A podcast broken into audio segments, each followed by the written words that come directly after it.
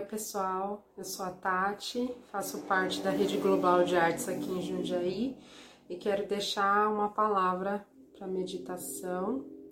Tá em Jeremias, no capítulo 9, o verso 23. Diz assim: Assim diz o Senhor: Não se glorie o sábio em sua sabedoria, nem o forte em sua força, nem o rico em sua riqueza mas quem se gloriar, glorie-se nisto, em compreender-me e conhecer-me, pois eu sou o Senhor, e ajo com lealdade, com justiça e com retidão sobre a terra, pois é dessas coisas que me agrado, declara o Senhor.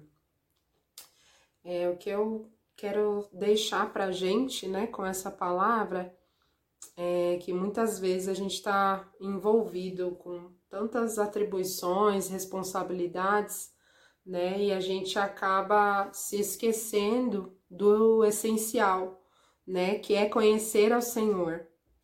E como que a gente conhece, né, o Senhor no nosso tempo de intimidade com Ele. Então, é, muitas vezes a gente acaba trocando aquilo que é essencial, né, por aquilo que é urgente e acaba sendo roubado nesse tempo de intimidade, né, com Deus, nesse tempo de leitura da palavra, nesse tempo de oração, né, porque essa é a única forma da gente conhecer de fato a Deus, né, de compreender quem Ele é, como Ele age, enfim, né, de conhecer quem nós somos nele também.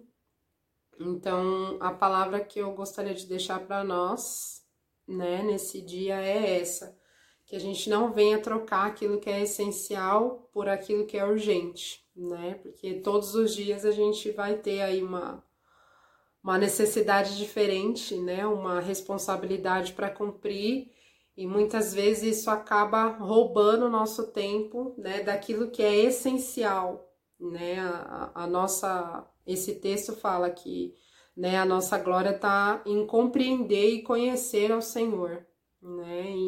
E, essa, inclusive, é a única forma é, da gente se tornar aquilo que a gente foi projetado para ser em Cristo, né? A gente só consegue isso conhecendo ao Senhor.